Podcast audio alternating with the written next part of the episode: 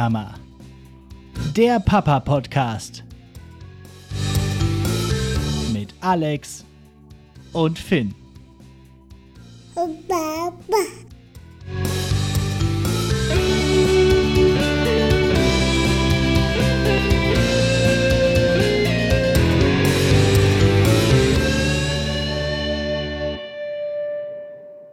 Jo, und damit herzlich willkommen zu Nicht die Mama, dem Papa-Podcast. Ich bin Alex und seit 528 Tagen Vater von Finn.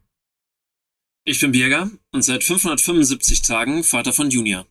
Äh, ich bin Flo und seit 680 Tagen Vater von Oskar. Musst du erst mal ausrechnen gerade, ne? Ja, genau. Und ähm, mich kennt ihr ja schon, aber jetzt haben wir hier ähm, tatsächlich mal wieder eine Folge mit Gästen, wie ihr festgestellt habt. Und ähm, deswegen vielleicht mal ganz kurz, ja, woher, woher kennen wir uns? Äh, wie sind wir einander begegnet? Äh, wie lief das ab? Ich habe ja schon kurz von unserem ähm, Kurs damals gesprochen, dem Papa und ich Kurs, den du ja geleitet hast, Flo. Genau, ich habe Papa und ich Kurse gegeben im Haus der Familie und dort haben wir uns kennengelernt. Ähm, ich fand es sehr witzig und eine gute, entspannte Zeit für Väter mit ihren Kindern. Ja, voll, auf jeden Fall. Irgendwie gut, sich da irgendwie zu äh, zusammenzusetzen, mal ein bisschen zu quasseln einfach und die Kinder da einfach rumtollen zu lassen. Ja, und du warst auch dabei. Voll, genau, ich war auch dabei. Ähm, mitgemacht bei den Kursen von Flo und da haben wir uns einmal äh, gesehen. Ich glaube, einen Kurs haben wir zusammen gemacht, ne?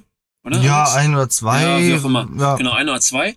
Und dann schriebst du irgendwann mal in unsere WhatsApp-Gruppe rein, dass du den Podcast hast. Ja. Und sagst mir, ich habe da ein Thema. Ja, ich dachte Hab halt, ich mal geschrieben. ja, dachte ich halt irgendwie, mache ich mal ein bisschen Werbung für den Podcast und ich habe auch irgendwie in dem Kursraum irgendwie äh, einen Banner aufgehangen oder so einen kleinen Flyer. Und ja, es wurde sich tatsächlich drauf gemeldet und äh, unter anderem von dir. Genau. Und deswegen sind wir heute hier und sitzen, ganz witzig, hier äh, in Flo's Wohnmobil. Erstmal ganz toll, danke für die äh, Location. Von daher genau alles richtig gemacht. Ja, und wir drei wollen uns heute mal einem Thema widmen, was durchaus kontrovers ist und aber auch, ähm, wenn es um Kindererziehung geht, immer wieder wichtig wird. Und äh, es geht um nichts Geringeres als die Gretchenfrage. Nämlich die Gretchenfrage aus Goethes äh, Faust, nämlich, wie hältst du es mit der Religion? Und ich würde vorschlagen, wir machen jetzt hier mal, äh, Achtung, Lehrermethode. Wir machen mal eine kleine Blitzlichtrunde und, sag, und jeder sagt mal ganz kurz und knackig äh, eben eine Antwort auf diese Frage. Wie hält, wie haltet ihr es mit der Religion? Wer will anfangen? Ich fange an. Ähm, genau, mir ist mein Glaube total wichtig, aber losgelöst von der Institution. Also ich gehe nicht jeden Sonntag in die Kirche, ich gehe auch nicht zwingend Weihnachten in die Kirche, aber ich bete und ich gehe auch recht regelmäßig in den Dom, um eine Kerze anzuzünden, mit Oskar sogar. Allerdings losgelöst von dem Ritus an vielen Stellen. Genau, ich bin Theologe, evangelischer Theologe. Ähm, und da könnte man direkt denken, äh, natürlich total eng und irgendwie ist es auch so und gleichzeitig ist es auch ambivalent.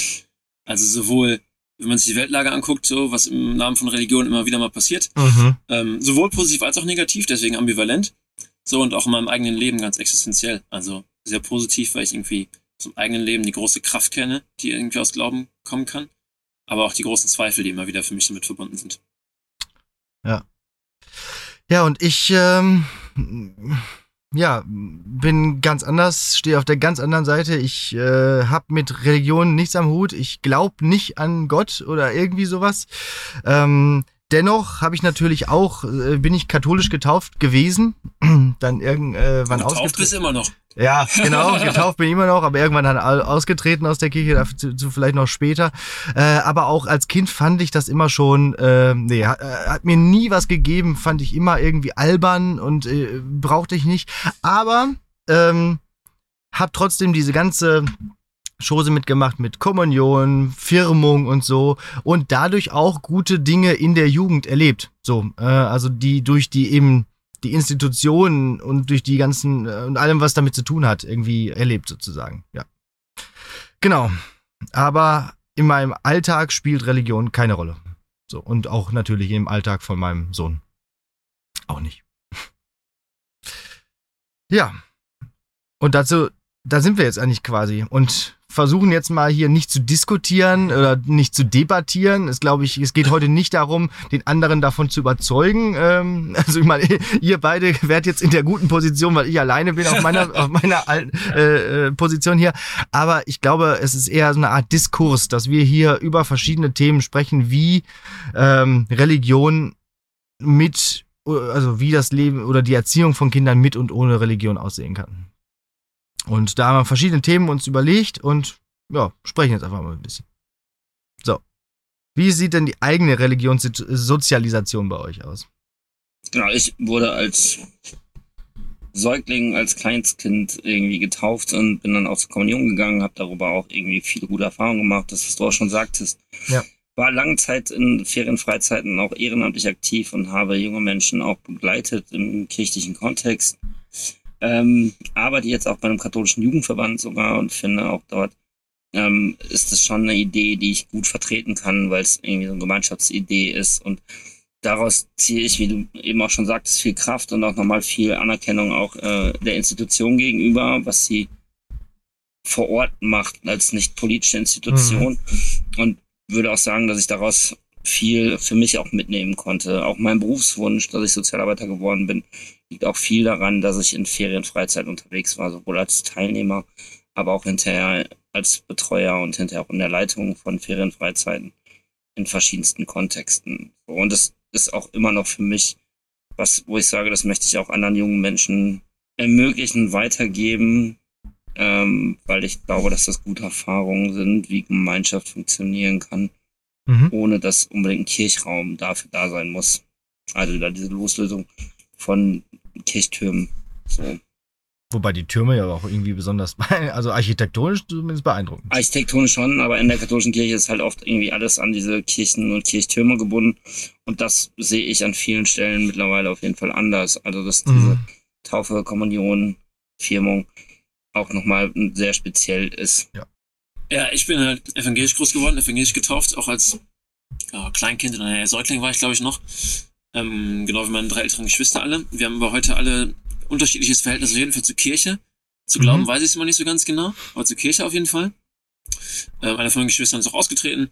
Genau, und ich bin, ähm, habe als Kind immer schon mal so Kindermusicals mitgemacht bei uns in der Kirchengemeinde und als Jugendlicher dann zur Konfirmation und habe dann irgendwie gemerkt, dass ich, ich glaube, ich habe irgendwie in der Konfirmandenzeit sogar mal zu meiner Mutter gesagt, äh, du, wenn ich konfirmiert bin, will ich weiter äh, irgendwie in die Gemeinde gehen. Ah. So ungefähr. Und habe da irgendwie schon gemerkt, das irgendwie berührt mich. Ganz vieles.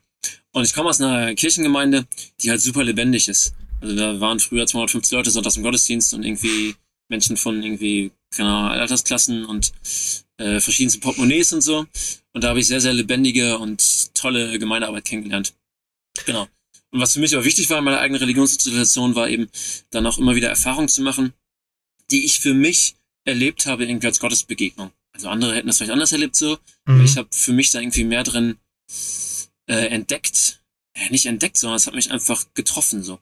Und ich habe dafür drin mehr gespürt, als anderes vielleicht interpretiert hätten. So. Genau, also Gottes Begegnung. Das heißt, du hast Dinge erlebt, die wir jetzt vielleicht auch nicht vertiefen müssen, aber wo du dann gesagt hast, okay, hier war Gott irgendwie genau. aktiv. Also es war hier, jetzt keine, äh, kein rationales drüber nachdenken, so wie deute ich das jetzt mal, sondern einfach ja. in dem Moment war das für mich irgendwie ein tiefes Berührtsein, sag ich jetzt mal zum Beispiel. Mhm. Oder irgendwie Zufälle, so wo ich den Eindruck hatte, okay, ja. das ist irgendwie mehr als Zufall. Mhm. Okay. Genau, dann habe ich irgendwann mal, als ich so in der 11. war oder so, drüber nachgedacht, was kann ich mal machen, wenn ich groß bin. Und dann bin ich so nach und nach auf Theologie gekommen und vielleicht werde ich mal Pfarrer und so, genau. Ja. Bin ich gerade nicht, aber irgendwann wahrscheinlich. Mal schauen. Bist du gerade nicht, könntest es aber sein, weil du schon äh, genau. irgendwie dafür die, was, wie, wie, ja, ja, genau. die Weihe hast oder wie sagt man? Nee, also, äh, oder die genau, evangelischerseits gibt es keine Weihe, aber es sind so ähnliche Sachen. Also ich habe Theologie studiert. Ja. Äh, siebeneinhalb Jahre, 15 Semester. Ja, das also, reichen. Genau, Regelstudienzeit ist, wäre zwölf Semester bei mir gewesen. Äh, da habe ich noch zweieinhalb Jahre praktische Ausbildung gemacht. Ja. Äh, so wie ich das Ref bei Lehrern, Vikariat heißt das bei uns. Mhm. Und dann äh, hat ja, ja. aber in der Zeit noch Doktorarbeit nahegelegt und die mache ich gerade. Und wenn ich damit fertig bin, vielleicht arbeite ich dann als Pfarrer, vielleicht nicht. Ich könnte es jedenfalls. Ja. Genau. Und du könntest auch weiterhin verheiratet sein und ein Kind haben. Genau, was richtig. in der katholischen Kirche natürlich überhaupt nicht möglich wäre. Genau, das stimmt. Genau. Zumindest nicht offiziell. kind Ja. haben.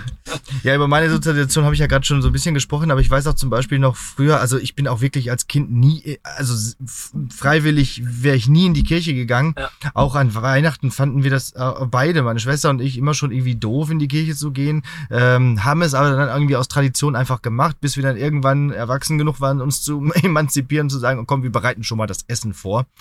Aber auch meine Familie ist nicht besonders äh, religiös. Also mein, meine Mutter ist katholisch, aber der Rest meines Haushalts war eigentlich, also Oma, Opa, mein Vater sind evangelisch. Ja, ja. Und da ist man ja eh irgendwie schon lockerer, habe ich das Gefühl, was so Religion angeht. Ähm, so zumindest fühlte sich das so an. Ähm, also für die war das auch klar, das gehörte irgendwie zur Tradition dazu, zur Kultur vielleicht auch, aber nicht unbedingt, dass sie ähm, da groß teilgenommen haben. Ich weiß auch nicht, inwiefern meine Großeltern oder mein, äh, meine Eltern jetzt glauben oder so. Das war nie großes Thema. Ich war früher aber als Kind oft beim bei einem Freund und die sind sonntags immer in die Kirche gegangen. Ja, erzkatholisch und so. Und irgendwann musste ich noch nicht mal mehr da mit. ich durfte dann einfach bei ähm, denen allein zu Hause bleiben. Äh, die sind dann in die Kirche gegangen und ich äh, durfte dann irgendwie N64 spielen oder so, äh, weil ich das einfach nicht kapiert habe, nicht wollte äh, und das einfach nur doof fand.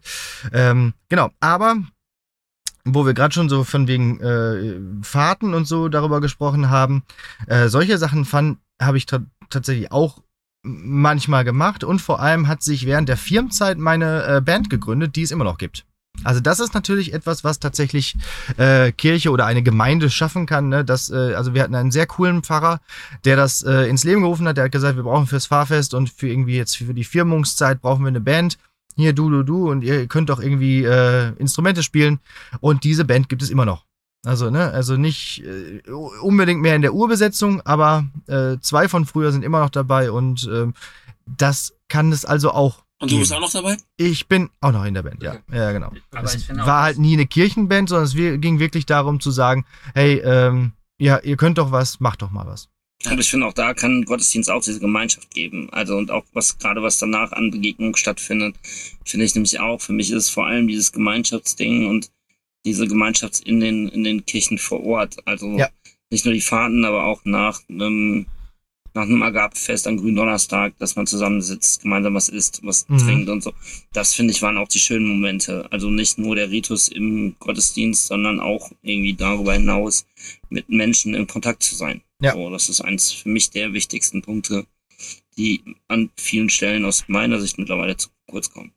Fahrfeste auch, ne, finde ich auch. Also, und wir spielen auch mit dieser Band, die ich gerade erwähnt habe, immer noch auf dem Fahrfest. Also ähm, zumindest, wenn wir es schaffen, weil wir sind natürlich mittlerweile irgendwie fast alle Eltern in dieser Band. Und äh, jetzt gerade ist mit Proben ein bisschen schwierig, aber in der Regel äh, spielen wir da halt immer noch so. Haben aber selber mit der Gemeinde eigentlich, ich sag mal, weniger zu tun. Also, aber ist halt da auch nicht so wichtig. Also du wirst jetzt nicht unbedingt äh, nach deinem Mitgliedsausweis in der Kirche gefragt, wenn du da irgendwie was machst. Ne? So, die freuen sich halt trotzdem oder erst recht, wenn man trotzdem da was Ja, macht. klar. Ja, und unsere Kinder. Jetzt, Also Juni ist getauft. Ja. Im August. Genau. Äh, war uns auch total wichtig, weil, ähm, ach ja, verkehr drüber, ne? Also gibt ja auch Mhm. mein Kind so selbst entscheiden und sowas, finde ich auch okay. Ähm, aber bei uns war es total wichtig, einfach weil sie sowieso bei uns Glauben mitkriegt. ja, Also zum Beispiel, äh, wir haben auch so einen Gebetswürfel zum Beispiel zu Hause und Junia findet es total geil, diesen vorm Essen irgendwie damit zu würfeln. Äh? Ja. Und die fängt so schon an zu essen, ist ja auch völlig okay. Und wir beten dann noch und dann sagt sie am Ende auch immer Amen. Oder auf zumindest. ja, Also die kriegt es bei uns einfach mit, so, ne? ja klar. Die kriegt sowieso mit, die wächst damit bei uns auf. Irgendwie, meine Frau ist auch Pfarrerin und die ist Pfarrerin. So, genau. Und uns war es wichtig, dass sie irgendwie dann, Mhm. genau, von Anfang irgendwie mit dazugehört. Ja. Ja, klar, das macht ja total Sinn, klar. Also, äh, das wäre ja absurd, wenn äh, deine Tochter dann nicht getauft äh, Genau. wäre. Ja. Ja. Ja, Oskar, Oskar ist nicht getauft. Ah, ja. So. Ähm, ich bin auch sehr ambivalent, ob ich ihn irgendwann noch taufen lassen möchte oder nicht. Und auch in welche christliche Gemeinschaft er dann getauft wird, ob Mhm. evangelisch oder katholisch.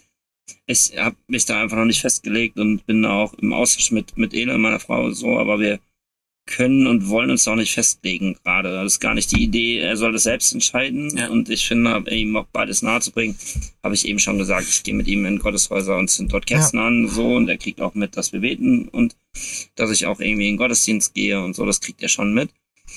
Ähm, aber er ist nicht getauft. Mhm. Und es ist auch noch nicht in Aussicht, wann und ob er getauft wird. So, und das ist auch Stand jetzt immer noch die Idee. Also dieses offen für alles.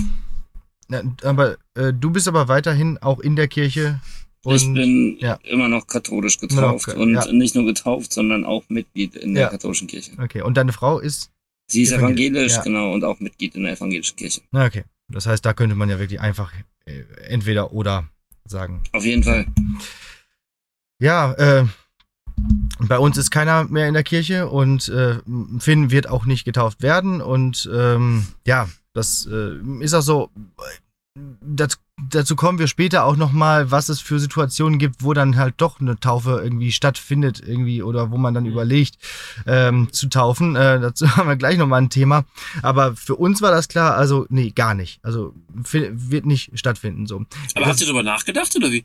Überhaupt? Nein, also Ja. es fand es fand nicht äh, statt. Aber es war irgendwann mal Thema bei Es wird natürlich äh, oft auch im, im Bekannten- und Verwandtenkreis Ja, ja. besprochen, ne? Äh, lass dir den taufen und so. Und äh, für uns war von vornherein klar, nee, das, das werden wir nicht tun.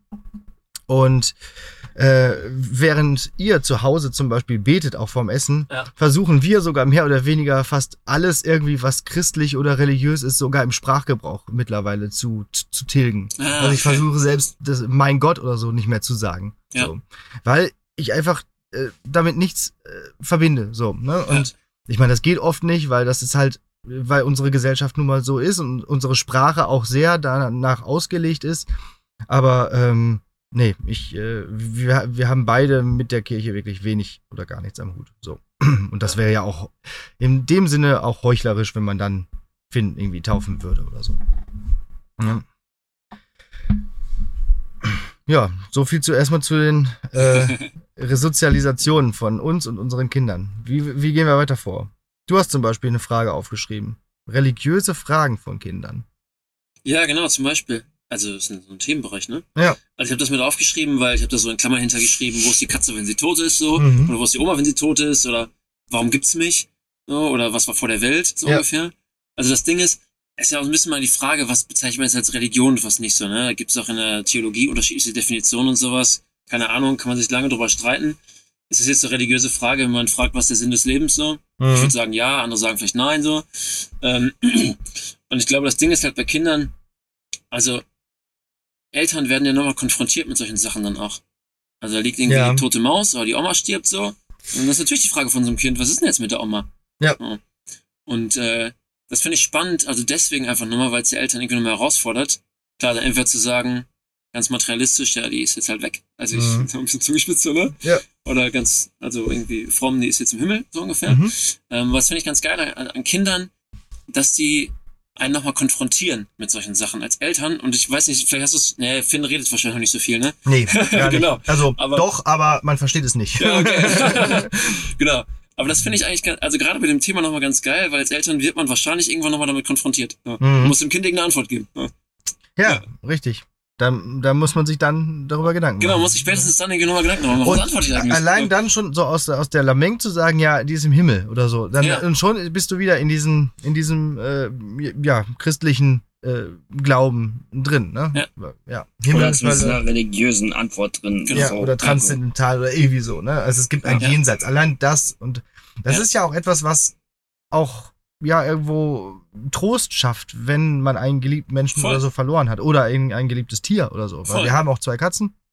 Und auch äh, die werden nicht ewig leben. Ne? Und ähm, Ja, und es ist ein Erklärungsansatz, der für Kinder vielleicht auch Sinn ergibt, logisch ist Ja. und auch für mich vielleicht Sinn ergibt, wie Ja. du es schon sagtest, wäre auch meine Antwort, weil ich schon ja irgendwie mit meinem Glauben irgendwie im Reinen bin, Mhm. so mit allen Zweifeln, die für mich zum Glauben dazugehören Ja. natürlich.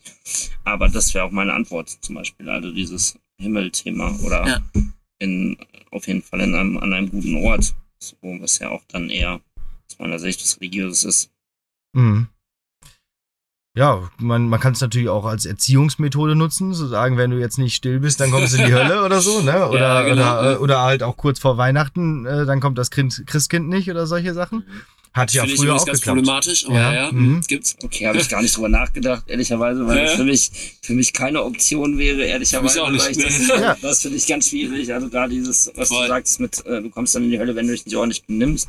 Mhm. Und auch das Christkind Aber ich meine, das ist nicht. ja eigentlich auch so oft im, im, Christentum, im, ne, dieses, dieses äh, Bestrafen äh, oder dieses, dieses, äh, ja, äh, ja, Gott straft irgendwie auch und äh, kommst in die Hölle und so, das, das gibt's ja. Also das wird ja früher auch oft einfach, also im letzten Jahrhundert halt auch noch sehr lange so als Erziehungsmethode praktiziert. Und dann sind wir wieder bei der Frage, ob es nicht diese politische Institution ist, die das genau gemacht hat, aus, Ja. aus, einem, aus dem Machtbewusstsein heraus Ja, klar. und nicht mit einem Gottesbild, das ich irgendwie nochmal irgendwie als sehr positiv wahrnehme und Gott liebt erstmal alle Menschen. So und deshalb finde ich, das ist für mich schwierig, auch das Ja. irgendwie als Erziehungsmethode zu Ja, oder so eine Art schwarze Pädagogik auch, ne? So äh, Stichwort voll. das weiße Band oder so. Ich weiß nicht, ob ihr diesen Film kennt. Das ist, äh, ne, also auch ja alles sehr äh, religiöse äh, Dorfgemeinschaft da und ja. Gruselig. So. Voll, ich meine, es gibt natürlich An Anknüpfungspunkte von sowas, die man auch irgendwie biblisch finden kann, so, ne? Ja. Also ne, auch ein Gott, der straft. Also mal fragen, ich meine, als Eltern strafen ja vielleicht auch manchmal oder zieht zumindest Konsequenzen bei seinen Kindern so. Kann man irgendwie so, kann man auch Vergleiche ziehen. Aber ich finde es total problematisch, wenn das irgendwie so schwarze Pädagogikmäßig benutzt wird und so, kommt in die Hölle oder kommt der Weihnachtsmann nicht oder sowas. Also Mhm. gibt auch krankmachenden Glauben. Deswegen auch Ambivalenz, so, ne? Also mein eigenes Ding auch zum Mhm. Glauben. Ja, ja. Ja. Der Nikolaus kam übrigens bei uns auch immer, obwohl wir nicht so ein wirklich glaubender Haushalt war, aber das war trotzdem immer Thema. Ne? Ja, ja. Also es gab das Christkind, das kam an Weihnachten und Ja. es gab meine Oma, die war als Nikolaus verkleidet und kam auch. hatte auch immer eine Route dabei. Also diese hat sie zwar nicht benutzt, aber sie hatte sie dabei. Und äh, wir haben das als Kind auch lange Zeit geglaubt, dass da jetzt der Nikolaus kommt. So. Ja. Und ähm, ja. Ja. Und auch, dass das Christkind kommt, ne? dass es auch äh, den, das Wohnzimmer geschmückt hat und solche Sachen. Ja. Äh, das sind auch alles so Traditionen, die dann jetzt an die nächste Generation eben nicht mehr weitergegeben werden, was im Prinzip auch ein bisschen schade ist, so wenn man sich das so überlegt, ne? Dass das ja auch viele schöne eigene Erinnerungen beherbergt, die man dann, wenn man jetzt aber konsequent ist und eben auf Religion komplett verzichtet, Ja. eben gar nicht machen kann. So. Klar, wir können jetzt von einem Weihnachtsmann sprechen und irgendwie so, ähm, so ein bisschen so die amerikanisierte Sache, die ist ja fast äh, so ein bisschen mehr losgelöst vom Glauben. Ähm, Ja. Aber irgendwo dann doch trotzdem immer. Es ist ja immer noch Weihnachten auch. ja, stimmt. Ja, dementsprechend religiöse Fragen von Kindern müssen irgendwie beantwortet werden. Genau, also das, man wird irgendwann Eltern wahrscheinlich damit konfrontiert. Ja. ja, konfrontiert wird man auch mit Religion jedes Mal, wenn äh, die Eltern entscheiden, so, wir wollen jetzt mal wieder arbeiten. Und dann nämlich überlegen, okay, wie kriegen wir das Kind jetzt am besten betreut?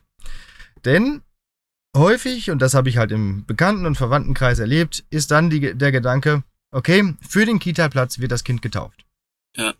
Also wirklich die Taufe für den Kita-Platz. Ähm, und wirklich so auch, auch so völlig, wirklich nur auf dieses eine Event ausgelegt, wo am Tag später der Name des Pfarrers, der getauft hat, wieder vergessen worden ist. Einfach nur, damit man jetzt sozusagen diesen Stempel hat und sagen kann, hier, jetzt habe ich ein bisschen bessere Chancen, in einer katholischen Kita äh, angenommen zu werden. Ja. So. Wie siehst du das oder wie seht ihr das als, als äh, vor allem auch du, so als äh, jemand, der auch in der Gemeinde und Ja. äh, auch äh, im Pfarrerhaushalt aktiv ist sozusagen, ist das eher hm, heuchlerisch und sollte man nicht machen? Oder freut man sich über jedes neue Schäfchen, was dann halt in der Gemeinde schon mal drin ist und ähm, dass es ja dann vielleicht irgendwann austritt, wäre schade, aber erstmal ist es drin. So, und dann haben wir ja, schon mal hier wieder jemanden. Also, ähm, erstens, die Leute erzählen mir das ja wahrscheinlich gar nicht. So, ist ja auch okay. Leute erzählen nur das, was wir erzählen wollen, so, ne? ja, stimmt. Und die wissen ja auch gar nicht. Die wissen echt, auch genau, was sie nicht sagen, ja. Sagt er dann vielleicht, dann taufe ich dein Kind nicht so. Ja, ja. Also, ich würde auch keinen Vorwurf machen dann, ne? Also, wenn jemand zu mir kommt, mir das offen sagt, würde ich ihm keinen Vorwurf machen. Würde ich, glaube ich, nur offen mit den Leuten sprechen, naja, ist das vielleicht so eine gute Idee? Aber ich würde den Leuten keinen Vorwurf machen. So, Ja. so würde sagen, würde das auch für mich erstmal als Chance sehen.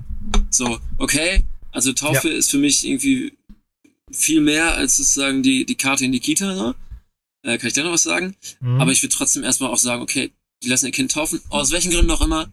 Ich nehme es erstmal als eine Chance, so mit den Leuten überhaupt über Glaubensgespräch zu kommen und über Kirche und über, was denen so wichtig ist im Leben. Ja, ja und dann finde ich, also auch aus so Glaubenssicht, finde ich es schwierig.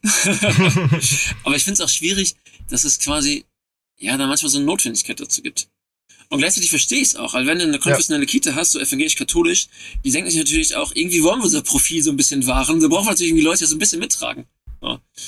Ähm, und dann irgendwie auch als konfessionelle Kita zu gucken, ja, sind die Kinder, vielleicht sollte man besser gucken, sind die Eltern irgendwie evangelisch-katholisch? Vielleicht wäre das irgendwie ein besserer Weg, keine Ahnung so. Ja.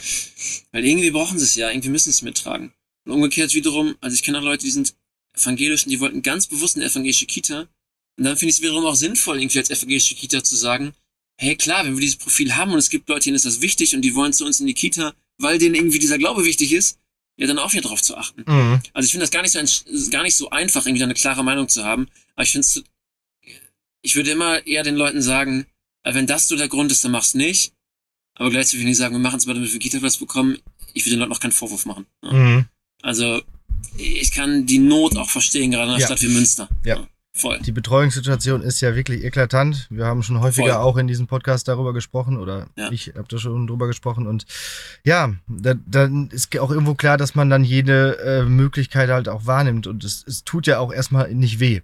so, Ja, äh, ne? Genau. Es ist zwar, es ist ja vielleicht ein bisschen weird und awkward, aber äh, danach ist es ja auch irgendwie erstmal okay. So.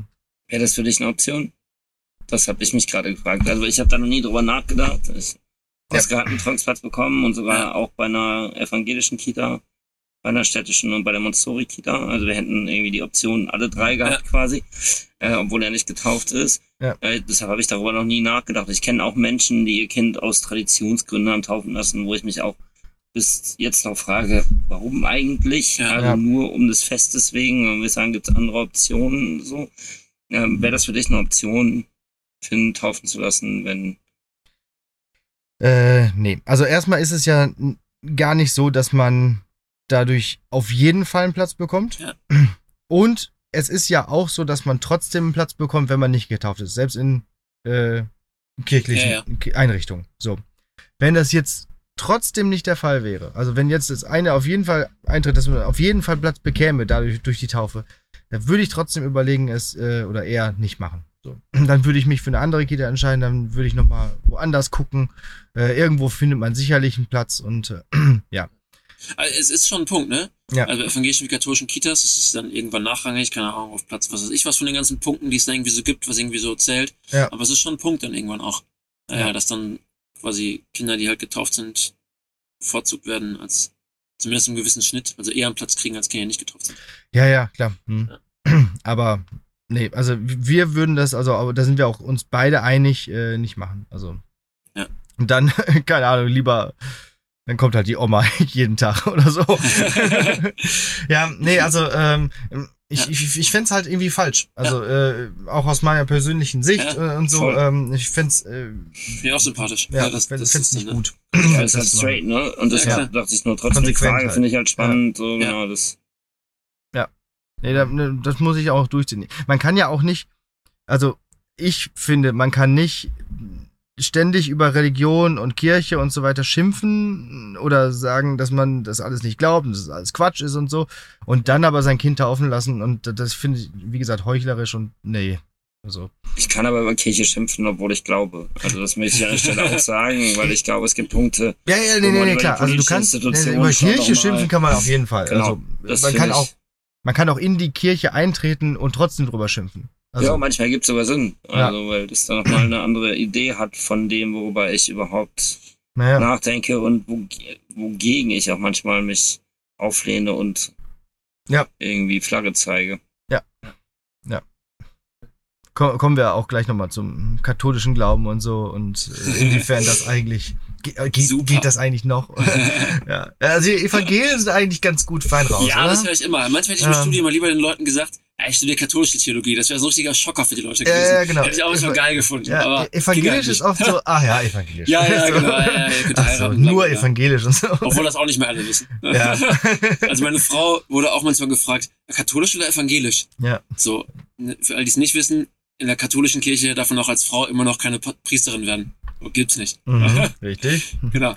In der, in der Ruhr-Universität Bochum habe ich studiert, da waren die Evangelien in der achten Etage und die Katholen in der siebten Etage. Oh. Ja. Die waren, also die Evangelie, äh, Evangelischen waren also näher an Gott.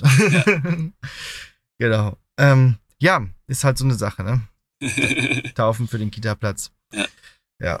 Und äh, Oder auch für den Schulplatz, ne? Also, das Ja, geht ja. Das weiter. ja klar, Ja, Also und ist so. nicht nur, nicht nur ja. Kita, sondern wir haben ja auch irgendwie konfessionelle. Schulen, Mhm. Ja. Grundschulen, auch weiterführende Schulen, Ja. wo das auch Thema sein kann. Und dann ist auch Ja. die Frage, wie geht man mit Schulgottesdiensten um? Mhm. Und auch als nicht konfessioneller Mensch. Und ist, ist es sinnvoll, einen Schulgottesdienst verpflichtend zu machen oder nicht? Die Frage, Mhm. finde ich, können wir da auch nochmal anschließen dann. Ja, Mhm. Ich finde es ja schön, wenn Menschen Glauben erfahren können, auch wenn die nicht Teil von irgendwas sind. Ja, voll. Also, Ja. und das nur als Erfahrung. Und wenn die Ja. sich dann irgendwann bewusst dagegen Ja. entscheiden, würde ich das auch sagen, das muss auch akzeptiert werden. Und dann voll. Ja. darf die, ist, muss die Verpflichtung auch aufgelöst werden oder so aufgeweicht werden, dass Menschen wirklich sich frei entscheiden können, ohne negative Konsequenzen zu haben. Das fängt auch bei sowas wie Tage religiöser Orientierung an, Ja. die ja auch an vielen Schulen, vor allem in Münster, gemacht werden, wo es mit externen TeamerInnen um Lebensfragen geht. Ähm, und da auch da muss eine echte Entscheidungsfähigkeit sein, zu sagen, ich möchte das nicht, ohne Negativkonsequenzen zu Mhm. haben. Ja. Und Voll. Genau, und das finde ich kommt manchmal zu kurz. Also und auch da finde ich auch, das finde ich eine ganz schwierige Frage, weil ich glaube, dass unsere Systeme an einigen Stellen zu starr sind. Und dann nicht den Menschen, auf den Menschen gucken und den Menschen ernst nehmen, auch mit all der Kritik, den er oder sie vielleicht auch an solchen Ideen hat, so, sondern das dann irgendwie so aufgestülpt wird. Und das finde ich, Ja. finde ich sogar traurig, ehrlicherweise. Und da geht's mir nicht um katholisch oder evangelisch, das, da tun die sich wirklich beide nicht viel äh, sondern ich finde, da müssen Wege gefunden werden. Äh, Nochmal erst anknüpfend, was du eben, ähm, hast angefangen mit Gottesdiensten und so und das auch äh, zu ermöglichen, damit irgendwie so Erfahrungen machen und irgendwie mal eine Wahl hat und so. Ja. Und dann nochmal dieses Stichwort will ich nochmal einwerfen, mein Kind soll selbst entscheiden. Genau. Ja. So, genau, weil wenn ja vielleicht manche von den Hörerinnen und Hörern von dir irgendwie auch so drüber nachdenken, und das finde ich total wichtig, also wenn man das sagt, mein Kind soll selbst entscheiden, ich glaube, dann muss man auch den Kindern ermöglichen, Erfahrungen zu machen. Weil, also ich kann ja nur entscheiden, wenn ich was irgendwie mitkriege. Ja. Genau. Und da an das anknüpfen, was du gerade sagtest, Ja, insofern finde ich es auch echt ganz cool, cool, wenn Schulen das mindestens das Angebot haben, Schulgottesdienste und auch Rallye-Unterricht und so, kommen wir auch vielleicht nochmal zu oder später noch zu, aber sozusagen auch überhaupt entscheiden zu können, so.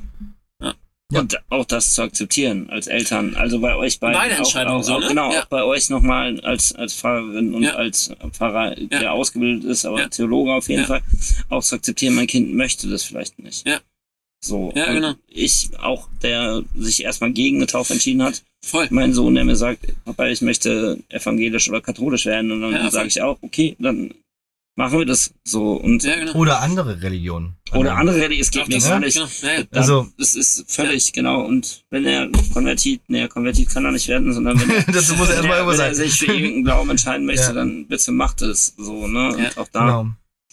Ja, und auch umgekehrt, also die Herausforderung an Eltern, die irgendwie nichts, zumindest in Kirche oder vielleicht auch gar nichts mit Glauben zu tun haben, wenn dann das Kind kommt und irgendwann sagt, ich möchte aber getauft werden. Mhm. Also habe ich einen Fall in einem weiteren Familienkreis. Mhm. Kind war in einer katholischen Kita und wollte halt gerne katholisch getauft werden. Ja. So, weil es irgendwie darüber Gott kennengelernt hat und Glauben kennengelernt hat. Das war voll wichtig so. ja. Oh, die Eltern haben sich so schwer damit getan, weil die haben gesagt, ah, wenn dann lieber evangelisch, ach, Also, katholisch, oh.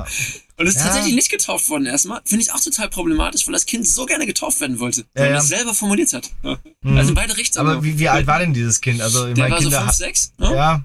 Ja. Und klar kann man sagen, ist jetzt religionsmündig und so. Ja. Aber ich würde sagen, auch Kinder haben schon religiöse Erfahrungen so. Naja. Und muss man irgendwie ernst nehmen. Und Sicher. Sie, ja. Und deswegen finde ich auch, also ich hätte selber nicht, also habe ich ja gerade gesagt, dass ich selber keinen Spaß an äh, Gottesdiensten oder sowas Ja. hatte. Aber wenn mein Kind jetzt Spaß daran hätte und es nie die Erfahrung macht, weil es halt die Gelegenheit nicht hat, dann würde man ja auch irgendwie exkludierend irgendwie es davon aktiv fernhalten. Und das wäre Ja, auch irgendwo schade, äh, es da äh, sozusagen äh, ja von, zu lassen. Ne? Also, Ja.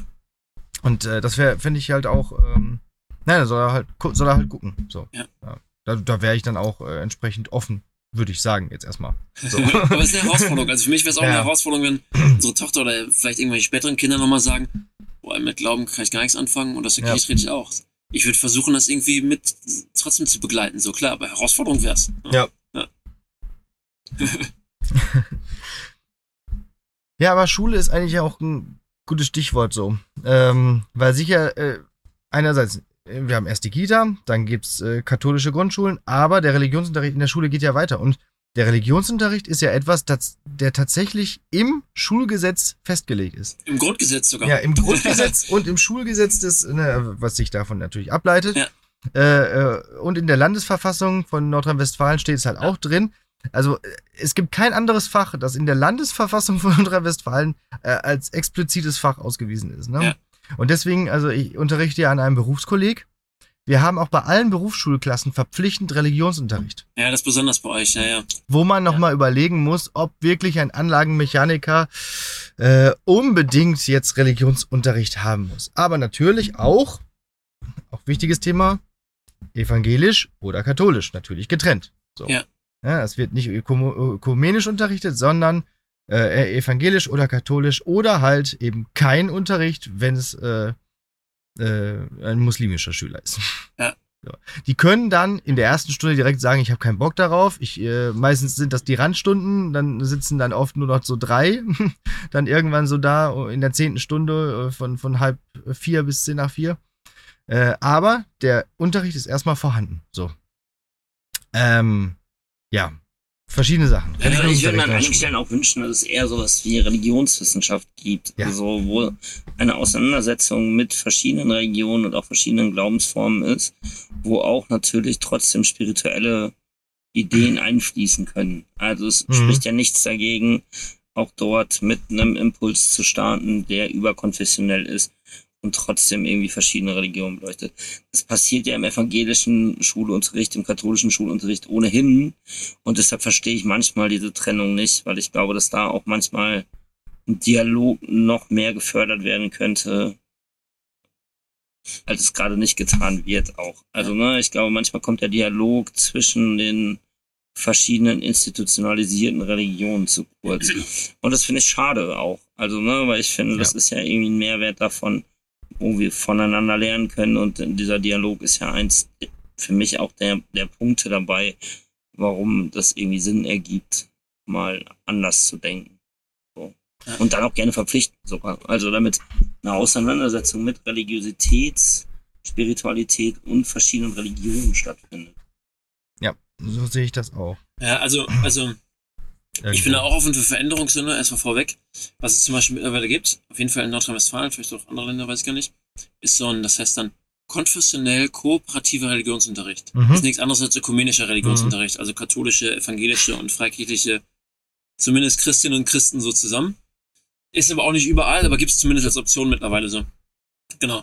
Und ich äh, bin da auch total offen für Veränderungen. Aber ähm, ich will nochmal sagen, warum der, warum der konfessionelle Religionsunterricht auch was Gutes hat vielleicht. Jetzt bin ich auch gespannt. Jetzt bin ich auch Genau. gespannt. Also, äh, ich finde, der Hauptpunkt ist, weil dadurch, also ich würde sagen, Religion sind so, sind so die großen Lebensfragen. Also Sinn, Glück, natürlich auch gibt's Gott, aber äh, was kommt nach dem Tod, was war vor der Welt, so ungefähr. Also sind irgendwie große Lebensfragen. So. Und vielleicht auch so Fragen, so was, nach welchen Grundwerten richte ich eigentlich mein Leben aus? So das vielleicht, ne? Mhm. Nach welchen Grundwerten richte ich mein Leben aus? Und ich finde das Coole oder das Gute am konfessionellen Religionsunterricht und auch am philosophischen Unterricht ist, dass da irgendwie transparent gemacht wird, nach welchen Grundlagen passiert das denn hier? So, also weil es gibt keinen neutralen Religionsunterricht, es gibt auch keinen neutralen Weltanschauungsunterricht. Ich würde Mhm. sagen, den gibt's nicht. Ne? Mhm. Und das, das, der Vorteil eben von so einem konfessionellen ist, dass auch den Eltern transparent gemacht wird, okay, wollt ihr jetzt, dass euer Kind sozusagen über die grundlegenden Werte des Lebens in der evangelischen Tradition nachdenkt, in der katholischen, mittlerweile ja auch mehr und mehr möglich in der islamischen Tradition oder in der allgemein philosophischen so. Und das finde ich auf jeden Fall was Positives, was der Religionsunterricht hat. Ja. Äh, Der konfessionelle Religionsunterricht. Auch wenn ich so offen denke, manche Veränderungen wären auch gut, aber ich finde, das sollte man sich auch bewusst machen. Ja. Ähm, Aber wäre es nicht dann auch schön, wenn auch alle anderen, also der eben entsprechend anderen äh, Konfessionen, das mit auch mitbekämen? Wie zum Be die Werte zum Beispiel im, in der islamischen Religion Ja. sind, in der evangelischen Religion sind, wenn man selbst katholisch ist. So. Ja, Was- voll. Was so die, auch die kleinen Nuancen sind, weil ich denke mir oft, eigentlich ist es doch irgendwo doch alles ziemlich ähnlich so. Also- es sind zwar Unterschiede, die aber auch irgendwie über Jahrhunderte gewachsen sind, Ja. aber die Kern äh, ist es nicht sogar vielleicht sogar der, derselbe Gott, also in, all, in diesen allen großen Weltreligionen und äh, dann zu, zu wirklich gemeinsam zu schauen, wo sind die Unterschiede und Ja. dann vielleicht auch dadurch festzustellen, so groß sind die Unterschiede nicht und dadurch halt auch besser zusammenzuwachsen.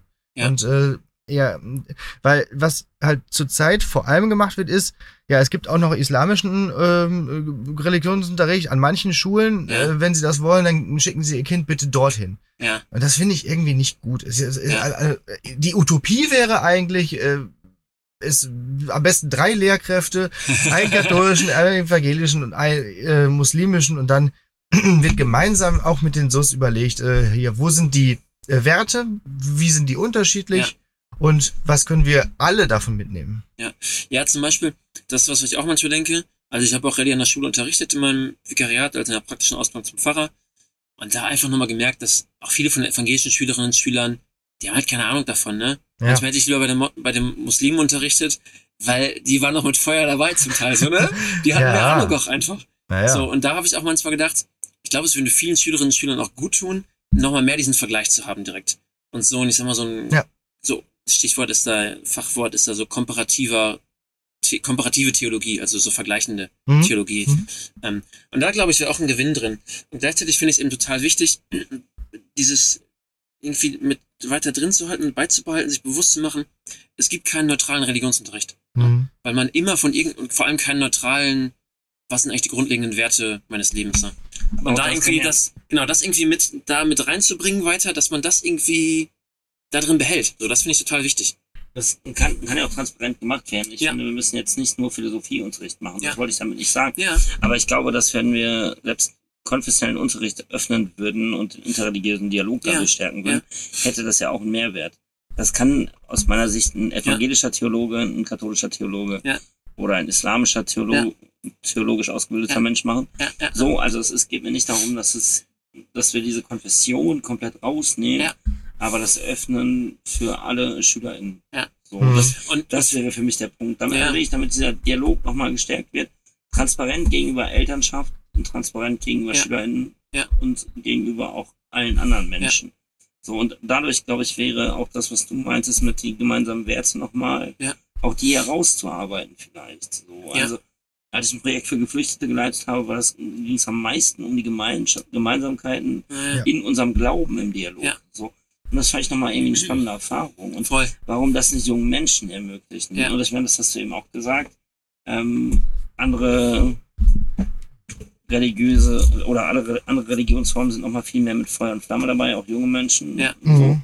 Und das auch nochmal wahrnehmen zu können. Also, Ja. dass andere junge Menschen das auch nochmal wahrnehmen. Dass Voll. vielleicht Glaube für andere Menschen nochmal viel mehr verankert Ja, ist, voll. als für die meisten Christinnen in Ja. diesem Land. Ja, das Voll. wäre nochmal volle, volle Unterstreichung, so Begegnung zu, zu schaffen, ne? Ja, Und auch im Religionsunterricht in der Schule so, ne? Ja. Mir fällt gerade irgendwie ein, ich glaube, in Gelsenkirchen ist es eine, eine Schule in evangelischer Trägerschaft.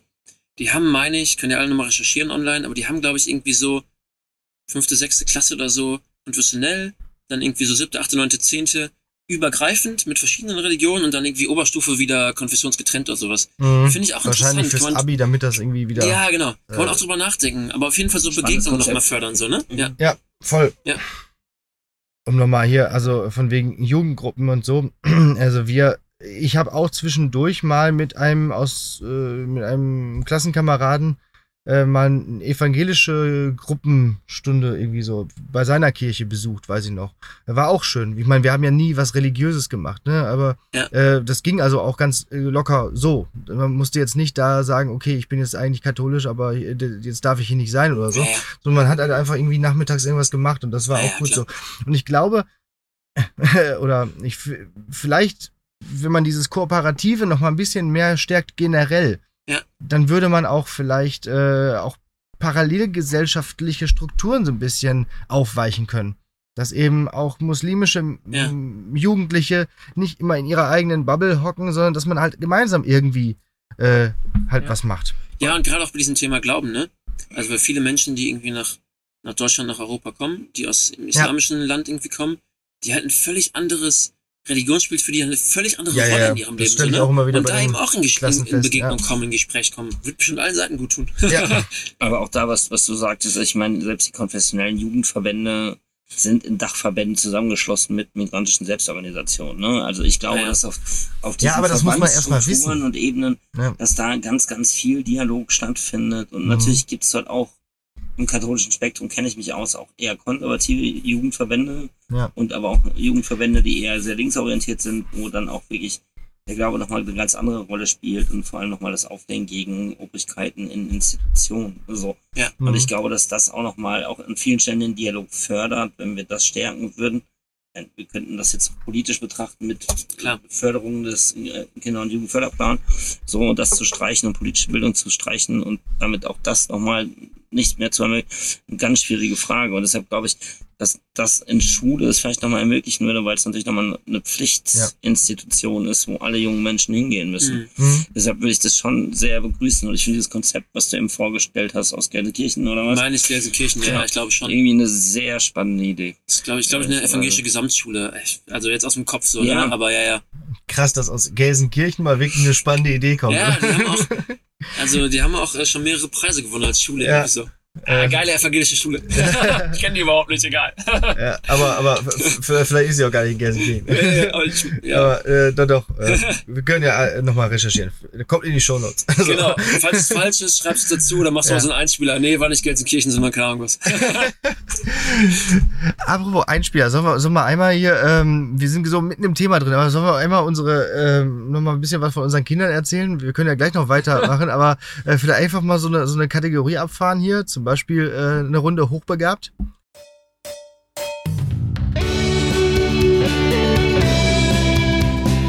Hochbegabt.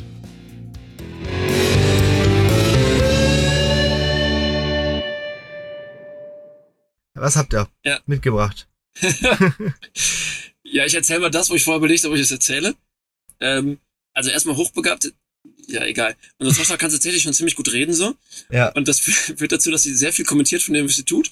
Ja. Und die läuft bei uns zu Hause manchmal äh, einfach so ohne Windel rum. Äh, weil wir auch versuchen, die schon manchmal aufs Klo zu setzen und sowas. Äh, und dann letztens haben wir, habe ich irgendwie Wäsche abgehangen oder sowas und die steht da irgendwo rum. Und auf einmal sagt sie, ah, ah, ah, ah. Und dann kackt sie in dem Moment auf den Boden. Einfach so in der Wohnung. Ja, ja.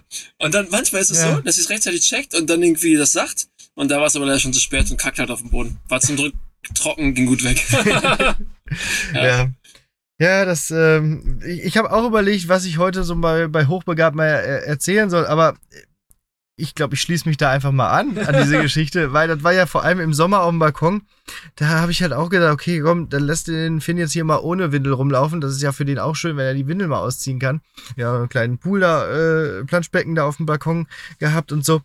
Und dann, äh, ja, in dem Moment, äh, die Windel war noch nicht lange aus, äh, hockte sich hin und legt auf jeden Fall auch eine schöne, schöne, eine formschöne Wurst auf die, auf die Balkonplatten. ja. Aber auch die war gut wegzumachen. Ging, ging gut. Aber hat er leider noch nicht kommentiert. Hat nicht Das, AA äh, dazu gesagt? Hat nicht AA dazu Okay. gesagt, das konnte er in dem Moment noch nicht, aber ähm, ähm, aber er hat es nonverbal schon deutlich gemacht, dass es äh, da gleich zu was kommen wird, aber dann war es auch schon zu spät.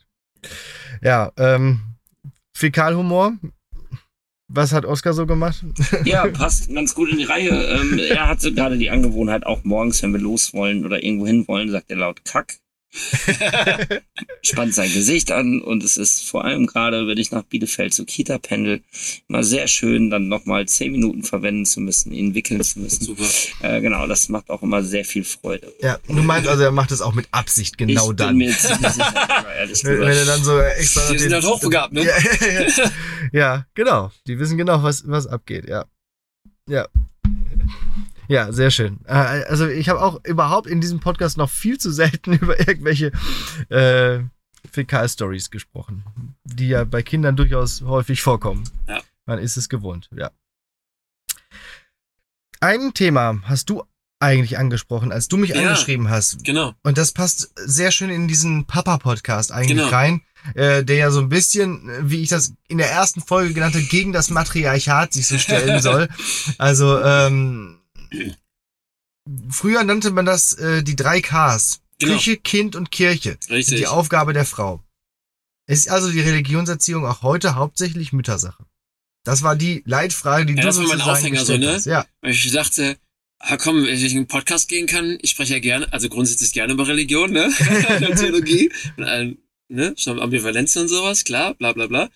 Aber grundsätzlich gerne darüber dachte ich mir, ey, das ist ein super Aufhänger, gerade für so einen Podcast Ja. nicht die Mama.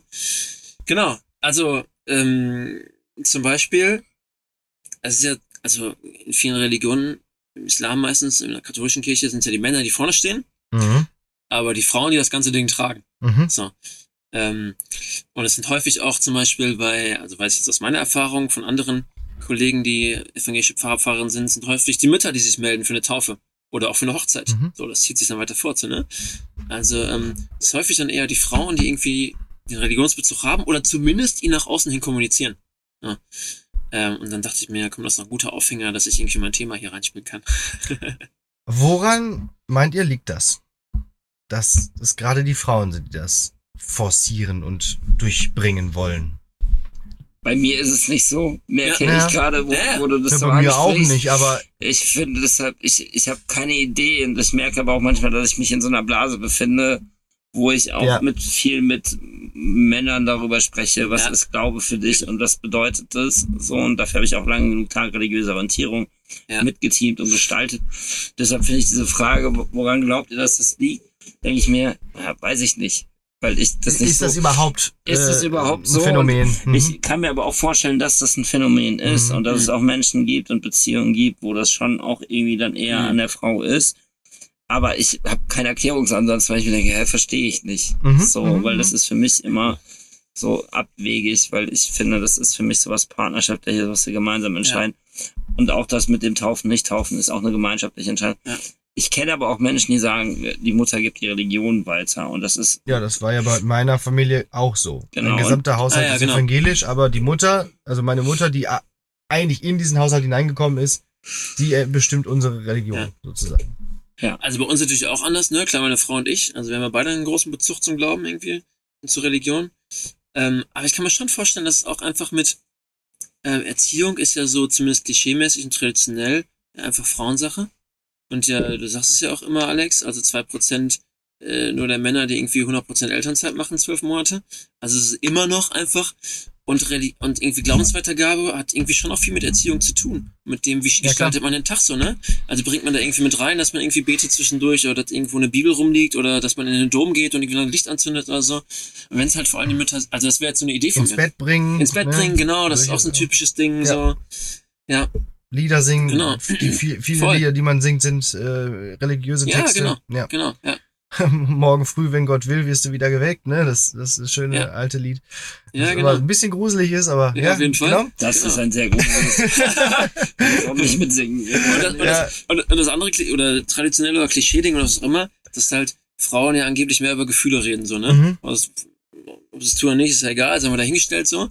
Und die Religions, würde ich sagen, es hat schon auch viel mit Gefühl zu tun. Mhm. Das wären jetzt so meine Ideen, die ich irgendwie so spontan dazu habe. Ich glaube, es liegt auch an der, vielleicht auch an der Suche nach Gemeinschaft. Wenn man Mhm. die erziehende Mutter, die zu Hause ist, wie ja die traditionelle Rolle nun mal ist, Ja.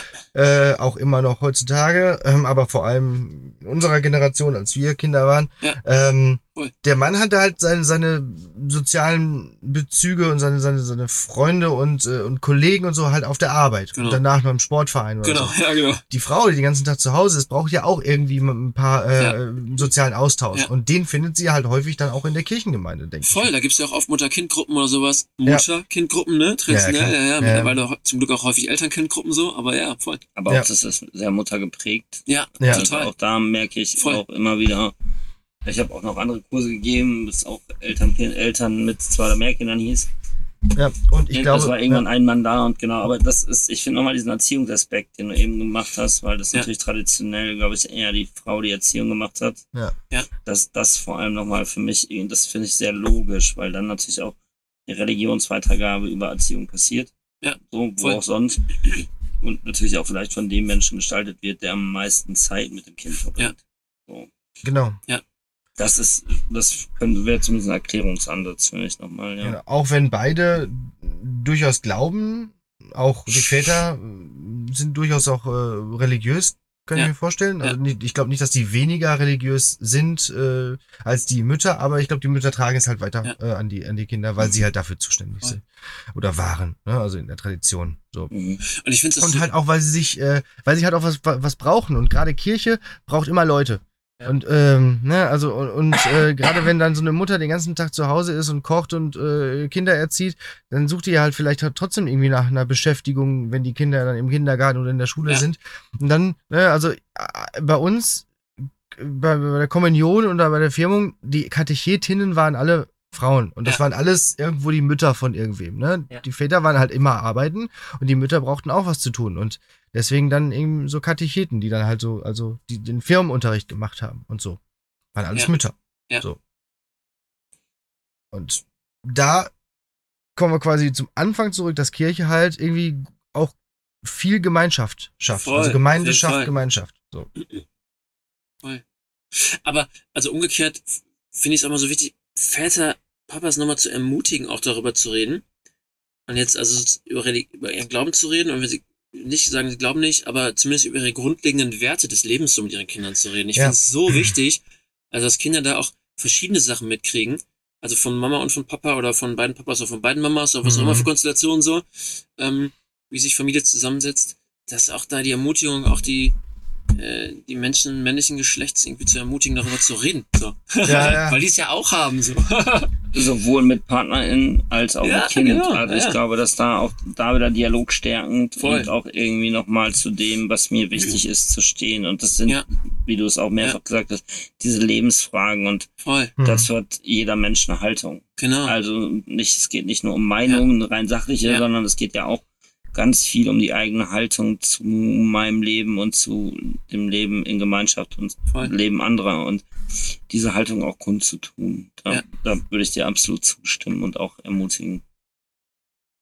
Kann man heute noch katholisch werden? Jetzt müssen wir noch mal einmal Fragen hier wir doch mal den, den Katholiken. den Elefant in den Raum äh, ansprechen. Also nicht dich, Floß. Sondern So äh, breit ist er das, nicht, du. das, das Thema, das Thema, meine ich doch. Ich, Ja, also, ich, weil, ja, ich finde es eine sehr spannende Frage und ich Ja. würde sagen, ja. Erstmal, um das sehr schnell und kurz zu beantworten, weil auch dort ähm, haben wir gerade einen Blick auf die ganzen negativen Dinge, die passieren. Das ist auch gut so und zu Recht. Und ich finde, es muss auch mehr Aufarbeitung passieren und die muss noch transparenter passieren, als sie es derzeit tut. Allerdings passiert auch was. So, Mhm. ne? ich, es steht auch in vielen Medien nochmal, dass es irgendwie klar ist, es gibt auch an anderen Stellen auch Fälle, die nicht schön sind. So, katholische Kirche guckt jetzt aber hin und wie gesagt, immer noch zu wenig und ich finde, es muss mehr passieren. So. Aber deshalb glaube ich schon, dass man katholisch werden kann oder dass Menschen das tun können, wenn ihnen das wichtig ist und sie natürlich vielleicht aus bestimmten theologischen Gründen gerne katholisch Ja. sein möchten. Mhm. So, das ist ja irgendwie dann erstmal die Grundfrage. Wenn es nur um Gemeinschaft geht oder nur um den Kita-Platz, das, was wir eben hatten, dann würde ich sagen, darüber können wir streiten. So, aber Ja. irgendwie, wenn einem das wichtig ist, würde ich sagen, ja, macht es bitte. So, und Ja. auch die katholische Kirche braucht Menschen, die kritisch denken und dies äußern. So, und nicht nur, ich würde gerade sagen, Wir- gerade die brauchen. genau, und, ja, Menschen, und nicht nur Menschen, denken. die vielleicht Das hinterherrennen und obrigkeitshörig sind Mhm. und dadurch natürlich auch ein System stärken, was ich persönlich auch als Katholik ablehne. Und Hm. wir, genau, also es- da gibt's ja viele Ideen, warum ich das ablehne und das ist Unfehlbarkeit des Papstes würde ich ja auch in Frage stellen, weil ich sage, dass irgendwie einen Menschen als unfehlbar zu bezeichnen, ist Ja. schon für mich irgendwie auch eine Dreistigkeit und das mit einem, aus dem Glauben heraus zu argumentieren, fällt mir sehr, sehr schwer. So, und ich bin froh, dass sich auf jeden Fall auch die Haltung gegenüber Priesterinnen und Pfarrerinnen ge geändert hat, dass es nicht mehr dieses nur noch nach oben schauend ist, sondern auch, dass da kritisch hinterfragt wird, ähm, was macht dieser Mensch dort mit anderen Menschen so und dann wir reden einmal über Kinder, wie gehen die mit Kindern um, aber auch wie, was ist für ein geistiger Missbrauch, so, ne, bei, viel- auch bei heranwachsenden Menschen. Ja. So, und deshalb, ja, mit einem kritischen Blick, warum mache ich das und in welche Gemeinde vielleicht auch, weil ich glaube, dass viele Ja, Gemeinden total. vor Ort wirklich gute Arbeit machen und auch viele Priester vor Ort wirklich gute Arbeit machen und Pastoralreferenten auch irgendwie zum Teil am Verzweifeln sind, weil natürlich die politische Institution dort irgendwie wirklich Steine in den Weg legt und wirklich immer mehr herauskommt, was irgendwie man dann trotzdem noch vertreten können muss. Und da auch katholische Jugendverbände machen einfach wirklich gute sozialpolitische und auch kirchenpolitische Arbeit an vielen Stellen. Deshalb, ja, ist die Antwort von Mhm. mir als Katholik. Ja, also ich finde auch, ja. Jetzt ein bisschen verkürzt. Nein, also ich glaube, das Ding ist ja, worum es häufig geht, sind ja die ganzen Missbrauch- Missbrauchsvorfälle, ne? Naja. Also die, die ganze andere Sache finde ich ist auch wichtig zu diskutieren. Also dass keine Frauen Priesterin werden dürfen, dass äh, die Priester nicht heiraten dürfen, dass irgendwie Männerbünde, dass irgendwie Hierarchien und sowas. So, aber das Hauptding ist ja auch im letzten Jahr, letztes Jahr sind über eine halbe Million Menschen aus der katholischen Kirche ausgetreten, so viel wie vorher nie, zu, vorher nie, so. Ja. Äh, und die sind ja ausgetreten wegen den Missbrauchsvorfällen. Ja. So, und wie die katholische Kirche damit umgegangen ist. Und das ist ja auch zu Recht, weil äh, ich habe, ich, wenn, wenn man das immer mit, äh, so vor Augen hält und vergleicht mit einem Sportverein, so einem überregionalen Sportverein, wenn da sowas äh, ja vorgekommen wäre und das publik geworden wäre, diesen Sportverein würde es nicht mehr geben. So. Und genau da würde ich einhaken. Okay. Und dem würde ich sogar komplett widersprechen. Ah ja. So, Gut. also aus verschiedenen Gründen. Also erstens, ich habe Ferienfreizeiten auch für staatliche Einrichtungen gemacht. Dort musste ich nie ein Führungszeugnis ablegen. Vor Mhm. einigen Jahren noch. Mhm. So. Ja, Das muss ich bei der katholischen Kirche schon sehr, sehr lange. Sobald ich im Kontakt, so ein Führungszeugnis schützt nicht. So, das will ich damit nicht sagen, Ja, aber es ist zumindest eine eine Hürde mehr, Ja. als viele staatliche Einrichtungen und auch Sportvereine legen. Gerade was institutionelle Schutzkonzepte angeht, müssen staatliche Einrichtungen und Sportvereine müssen jetzt erst damit anfangen, was in katholischer Kirche schon seit fünf Jahren ein Riesenthema ist, wo alle Kirchengemeinden, alle verbandlichen Gruppen ein, ein Schutzkonzept haben müssen, wo es um Täterinnenstrategien geht und, und, und, wo es um Schutzräume geht, Ansprechpersonen und solche Dinge.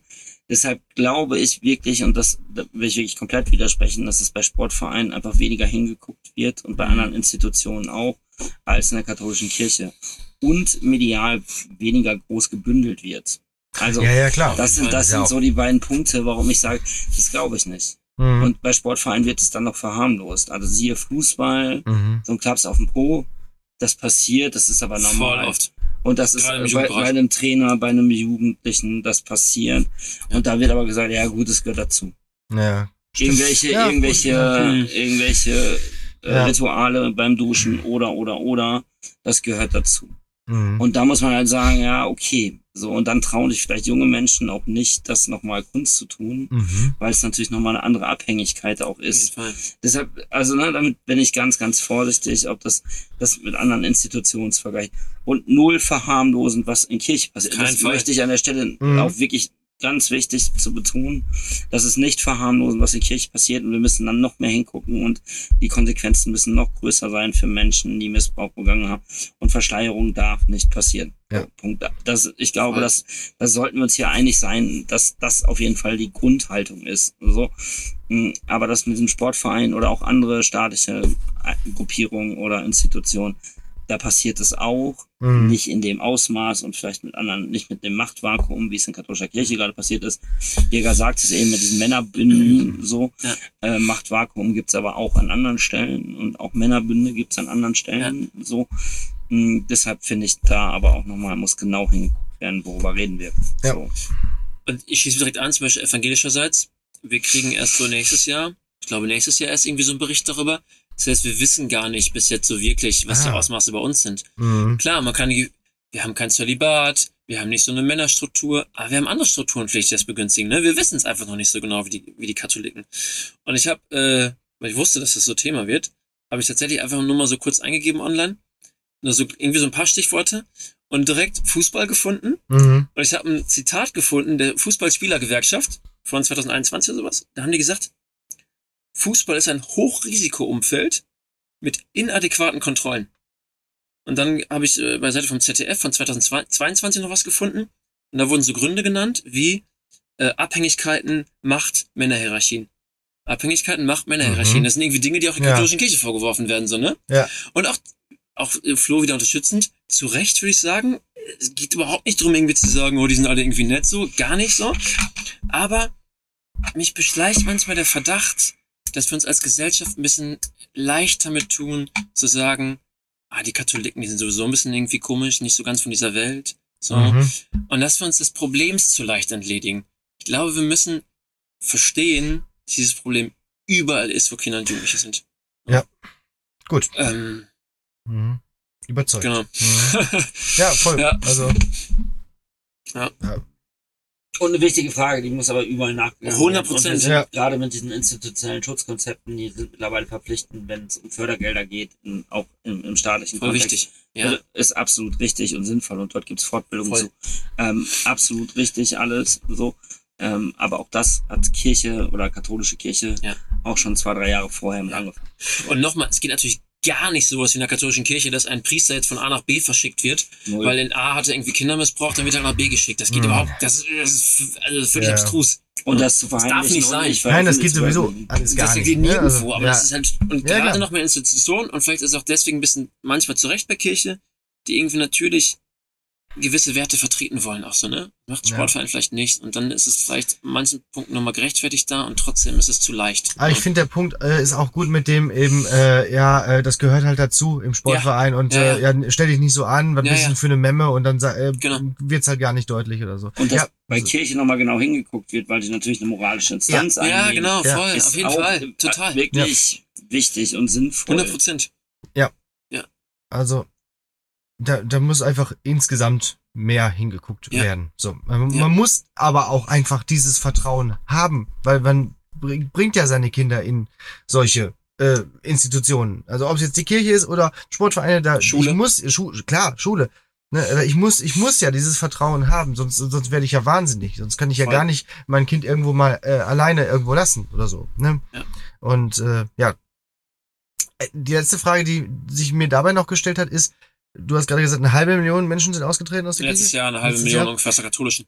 Warum treten die alle sofort aus? Warum konvertieren die nicht? Wenn die merken, in der katholischen Kirche gibt es diese Missbrauchsvorfälle. Warum konvertieren die dann nicht zur evangelischen Kirche, wo bislang weniger oder, oder keine oder so äh, Vorfälle stattgefunden haben? Oder man halt auch weiß, dass es dort nicht so äh, schlimm ist oder so. Ich denke mir, glauben die vielleicht alle doch nicht so stark? Also sind die vielleicht, also sind sehr viele Menschen einfach nur in der Kirche, weil sie halt getauft worden sind, aber eigentlich damit gar nichts zu tun haben und nehmen jetzt halt diese Situation als ja, Stein des Anstoßes, sich jetzt endlich äh, aus der Kirche auszutreten, ähm, weil sie eigentlich zwar in der Kirche sind, aber gar nicht glauben. Ich glaube, es gibt beides. Ich glaube, es gibt Menschen, die sehr bewusst ausgetreten sind. Und dort gibt es aber auch prominent, also im Kirchenkontext prominente Menschen, die sich wirklich sehr bewusst dafür entschieden haben, auszutreten, weil die sagen, wir schaffen das nicht mehr, wir halten es nicht mehr aus. Es gibt keine Veränderungsprozesse und, und, und so, die gibt's. Und ich glaube auch, dass Kirche nicht mehr den Stellenwert hat, wie es mal in der Historie war. Und es manchmal diese Loslösung von diesem Gemeinschaftsleben in Gemeinde vor Ort einfach deutlich weniger ist, weil Mhm. das auch aus meiner Sicht in einigen oder von Institutionen nicht mehr immer so gewollt ist, wir natürlich auch weniger Personal in den Kontexten haben, so dass das auch nicht mehr so aufrecht erhalten werden kann. Das fängt bei Jugendarbeit an, so und da macht Kirche auch an vielen Stellen nicht mehr das, was sie mal gemacht haben. Mm, Und hört aber auch damit auf nochmal, dass Menschen sich auch loslösen von diesem institutionalisierten Glauben. Und ich weiß gar nicht, ob alle Menschen, die ausgetreten sind, gar nicht gläubig sind oder ob sie sagen, okay, diese institutionalisierte Form und ich will weg von diesen Kirchtürmen, Ja. so, Ja. ob das nicht nochmal das Thema ist. Also ich kann weiter einfach für mich glauben, aber ich brauche jetzt gar nicht dafür in der Kirche zu sein. Ja, Aus- ich bin auch ambivalent manchmal, Ja. ob ich austrete oder nicht. So, Ja. Weil ich natürlich sage, mein Glaube ist mir schon wichtig, aber ob dieses Institutionalisierte, weil natürlich wirklich sehr, sehr viel da schief läuft, ähm, halte ich nicht mehr aus. So. Mhm. Und diese Hierarchien, da wo nicht mehr dran gerüttelt wird, ist für mich wirklich schwer auszuhalten dann. Und deshalb ist das schon auch eine Ambivalenz in mir. So. Ja. Genau. Also das Spannende ist bei den Austrittssachen, über Jahrzehnte sind immer mehr Leute aus der evangelischen Kirche ausgetreten als aus der katholischen. Es gab immer mehr Protestanten Ja. in Deutschland, mittlerweile gibt es mehr Katholiken. Ähm, hat verschiedene Gründe, aber einer ist eben die Austrittssachen so. Und jetzt im letzten Jahr war es aber mal eine der wenigen Ausnahmen, wo es umgekehrt war. Was ich damit auch sagen will, ist, die katholische Kirche hat offensichtlich mehr Bindungskraft und viele Leute unterscheiden gar nicht mehr. Mhm. Also Ja. viele Leute treten aus der evangelischen Kirche aus, weil sie sagen, ich finde den Papst kacke. Ja. So. Oder Missbrauchsvorwürfe oder was auch immer so, ne? Ja. Ähm, und da gibt's die auch so die verschiedensten. Also es gibt bestimmt die Leute, die austreten, weil sie sagen, ach, irgendwie das ist so das letzte Tropfen, es fast überlaufen bringt und mit Glauben kann ich sowieso nichts anfangen. Es sind mit Sicherheit die Leute, die austreten und sagen, ja, eigentlich ist mein Glauben mir voll wichtig. Und es gibt auch die Leute, die, kon- die dann Prote- Protestanten werden. Ja. Aber manchmal habe ich das Ja. Gefühl, in der evangelischen Kirche, die Leute, die engagiert sind, sind ganz viele Kat- Ex-Katholiken. Ne? genau. Ja, Aber auch da gibt's also irgendwie so alles, ne? Ja. ja. Aber klar, ey, es gibt auch Leute auf jeden Fall, die sagen, mein Glaube ist mir so wichtig, aber in der Institution, meistens dann Institution katholische Kirche, will ich nicht mehr sein. Ne? Das gibt's, glaube ich, da weiß ich keine Statistiken, aber glaube ich in der evangelischen Kirche zumindest weniger. Dass sie sagen, mein Glaube ist super so wichtig, aber die Institution, da habe ich keinen Bock mehr drauf. Ne? Das will ich auch vermuten, weil natürlich die evangelische Kirche als Institution oft liberaler ist. Genau. Auch liberaler auftritt. Genau. So, natürlich gibt es auch Gruppierungen in, der, in evangelischen Landeskirchen, wo ich sage, ob die so liberal sind, Ja, ja, das ist genau, immer dahingestellt, aber die Landeskirche Ja. ist ja schon eher Ja. liberaler aufgestellt als die katholische Kirche. Ja, voll, genau. Und gleichzeitig ähm, Le- Leute, die austreten, die sagen, mein Glaube ist mir total wichtig, ne? Ähm, g- gibt's auch äh, klare Zusammenhänge, dass spätestens bei deren Kindern oder bei deren Enkeln sozusagen der Glaube nicht mal so stark weitergegeben wird bei den Leuten, die in der Kirche sind. Also es gibt einen statistischen Zusammenhang zwischen Religiosität und Kirchlichkeit. Also Mhm. christliche Religiosität und Kirchlichkeit. So. Ja. Also sozusagen, es spielt schon eine Rolle, ob Menschen in der Kirche sind und auch ihre Kinder taufen lassen, dafür, ob die Kinder auch wieder wahrscheinlicher oder unwahrscheinlicher irgendwie dann selber irgendwie Glauben für sich entdecken oder zu Ja sagen. Mhm. Ja, also dieses, ich kann auch ohne Kirche glauben, ist irgendwie was dran und irgendwie auch nicht. ja, ja. Aber da bin ich auch bei dem, was du am Anfang gesagt hast, Ja. als du sagtest, ähm, ich bin nicht mehr, ich bin nicht, nicht mehr getauft oder was? Ja, genau. Getauft, getauft sind wir immer. ja, Und wir sind immer einmal christlich getauft, bin ich Christ. So, und das ist natürlich, also, das ist natürlich, Ja. kommst halt nicht mehr raus, nicht ne, mehr- ob du willst oder nicht. So. Äh, Kommen, kommen wir schon mal nicht in den Limbus, wenn wir irgendwie, äh, ne? ja, aber das ist ja, das ist ja, das ist ja diese spannende Frage, wenn ich mich ein bisschen damit mit meinem Glauben beschäftige, Ja. ist das ja schon auch was, was mir ein bisschen Halt gibt. Also, Ja. das ist ja, Finde ich auch. genau der Punkt, wo, warum ich sage, ich kann austreten. Ja. Trotzdem kann ich gläubig sein Ja. und auch die Institution nutzen sogar. Ja. Also es es wird mich ja niemand aus dem Gottesdienst rauswerfen, wenn ich einen guten Gottesdienst für mich gefunden habe. Ja. In welcher Form auch immer und wo auch immer. Ja. Ähm, weiß ich trotzdem, ich kann da hingehen. Ja, In ja, der genau. katholischen Kirche Ja. kann ich vielleicht jetzt nicht mehr äh, Ja. beim Abendmahl teilnehmen. So. Aber Genau. auch da werde ich für nicht zwingend gefragt. Ja. So, also ne, das ist ja auch Ja. nochmal das, das Thema. Ja. Und da ist ja vielleicht auch wiederum, was du eben sagtest, also ähm, Kirche hat auch nicht mehr den Stellenwert in Gesellschaft, hat sie vielleicht auch was Gutes, ne? Weil es auch nicht mal den Zwang in manchen Sachen hat und weil es auch nicht mal was Exkludierendes Und und den so stark hat. mhm. Also es hat ja auch, also, Also den, und früher wurde es ja nochmal eher von der katholischen Kirche, weil klar war, wer ist ausgetreten so, wurde es nochmal eher nicht dann zur Kommunion zugelassen. es gab ja auch das Büßerjahr, wenn du ausgetreten Ja, bist, dass du genau, erst nur genau. ein Jahr lang weiterzahlen musst und äh, Ja, weiter, genau. äh, sozusagen, äh, wusste ich gar bevor du dann äh, wirklich ausgetreten Und bist. da würde ich auch sagen, es hat auch was Gutes, dass Kirche nicht mehr diese Machtstellung hat in Gesellschaft, die sie früher hatte. ja, Ja. Okay. Auch als auch Kirchenmensch. als Kirchenmensch. Ja, guck. Ja. Ja, am Ende nochmal ein ziemlich liebes Thema, aber auch ein super äh, krasser Dialog, äh, krasse äh, Diskussion. Um das Ganze nochmal kurz aufzulockern, jetzt zum Ende hin, ähm, hätten wir nochmal eine Kategorie hier, ne? Nämlich ähm, nochmal einen Blick zurück auf uns als Eltern, auf uns als Väter, nämlich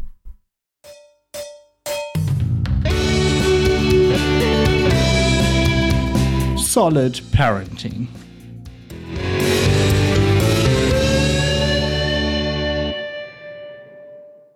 So.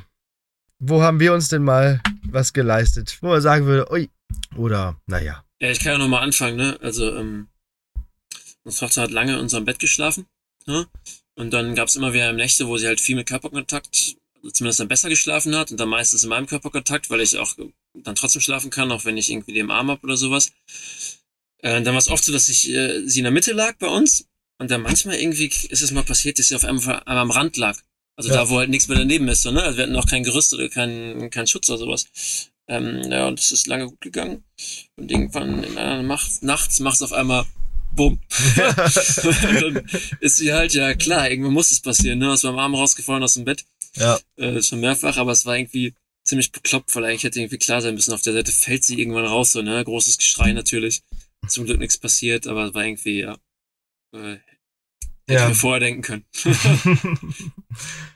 Ja, das hat Finn zum Glück, äh, was heißt zum Glück, aber einfach von vornherein nie gemacht. Er hat nie in unserem Bett geschlafen Ja, ähm, und seit äh, er neun Monate ist, schläft er halt auch in einem eigenen Zimmer und Ja. dann halt auch gar nicht mehr. Äh, also ich, kann auch morgens versuchen, den irgendwie mal ins Bett zu holen, weil ich noch weiter pennen will. Das klappt in einem von zehn Fällen vielleicht mal, dass er dann nochmal einschläft. Ah, ja. Aber eigentlich ist dann auch vorbei. Dann, äh, ne? Also deswegen konnte uns das nie passieren. Habt ihr denn ein mega hohes Boxspringenbett oder nee, so? nee, nee, nee, nee, zum Glück nicht. Ja, ja. Teppichboden oder, oder Holzboden. ja, Genau, also Parkett. zum Glück keine Fliesen oder Beton oder keine Ahnung. ja. ist einfach besser auf Holzboden zu fallen. Ja, ja. ja, klar. Mhm. Okay, naja, gut. Ich glaube, das, das, das passiert. Jedes Kind fällt mal runter. Das Ja, ja, die allermeisten, aber ja. Ja.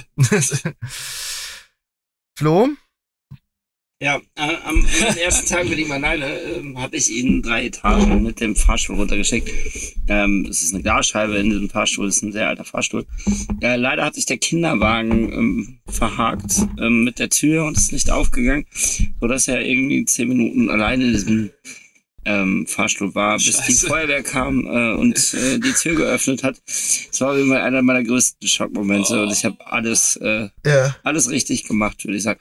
Wir haben trotzdem noch eine gute Beziehung, weil wir, verbringen immer noch viel Zeit miteinander. Und du hast Oh, den krass. alleine da runtergeschickt, Weil weil, der du Fahrstuhl nicht mehr sehr, mit sehr eng reingepasst ist. hast. Das Ja. ist- Du hast nicht reingepasst, oder? was? Ich habe mich mit rein, also doch, mittlerweile habe ich ein System gefunden. Ja. Se- Seitdem ist er auch nie wieder alleine Fahrstuhl gefahren. Mhm. Und so. Äh, Das Gute war, ich konnte ihn natürlich direkt die ganze Zeit sehen. Und Meine Nachbarin war dabei. Wir haben ihn beruhigt bekommen. Er konnte uns hören, ja. ähm, weil die Tür schon auf, aufgegangen. Also das ist so eine Schieb, so eine Falltür. Äh, die ist auch aufgegangen, aber die Tür zum ganz Aufmachen, die hat Ja. gehakt. Genau. Boah. Es war immer auch einer meiner größten Schockmomente. Horror, Ja. ja. Und Ja, dann noch Voll. der erste Tag mit ihm alleine. Genau. Der erste Tag mit ihm alleine. Ja, okay, krass. Ja. Deine Frau hat nicht gesagt, okay, das ändern wir doch wieder? Nee, hat sie, hat sie Die hört das jetzt zum ersten Mal in diesem Podcast. naja, gut. Aber er, er fand es wahrscheinlich nicht so toll, aber es ging irgendwie. Also, Ach so, ja, er war auch gar nicht so beleidigt. Ja. Das war schon, er hat uns angeguckt und meine Ja. Nachbarin hat viel für ihn gesungen. So, Niederländisch mit ihm gesprochen. Okay. Und das war schon okay für ihn. Das war auch wirklich nicht lange, so, ne? Ja. Ja, ja. So eine Feuerwehr kommt relativ schnell, wenn sie hören Kind. Irgendwas mit so. Kind, ja. Ja. Dann sind die relativ schnell da und dann, als die da waren, haben die einmal ihren Schlüssel angesetzt auf und dann war es auch gar kein Ding. Ja, Ja, okay. okay. Und dann sind wir zum Markt gegangen. Ja, krass. Ja, passiert. passiert dem Besten. Ja, offensichtlich. Ja, also ähm, ich habe schon diverse Solid Parenting Geschichten erzählt im Podcast. Ähm, eine neue hat sich letztens ereignet. Ich habe mein PC steht im Wohnzimmer am Fernseher angeschlossen Mhm. und ich sitze da auch oft und äh, halt tipp irgendwas und so. Ne, also ich, ich arbeite auch mehr oder weniger auf der Couch am Fernseher mit dem PC und da habe ich so ein Funk äh, Tastatur und Mauskombi und da ist ja immer so ein Dongle, den man dann vorne in den äh, USB-Slot reinsteckt. Und manchmal vergesse ich den dann rauszunehmen, wenn Finn so davor rumtollt. So, und irgendwann letztens hatte er plötzlich diesen USB-Dongle im Mund. Und wir beide, anstatt, äh, wie, also, haben uns erstmal mehr oder weniger kaputt gelacht, weil das so lustig aussah, dass er da auf einmal diesen Dongle im Mund hatte und haben in dem Moment, wo wir angefangen zu lachen, gemerkt, oh, wir sollten jetzt vielleicht nicht lachen. Er soll jetzt nicht merken, dass das lustig ist, was er da gerade macht. Und dann so, hahaha, ho, ho, oh nein, also jetzt aber, nee, also nein, geht gar nicht. Und dann den Dongle da wieder aus, dem- aus dem Mund rausgepult, damit er den nicht verschluckt. Ja. Ähm, Und ist rausgekommen. Ja, ja, also man kann dem ja schon was aus dem Mund Ja. rausholen.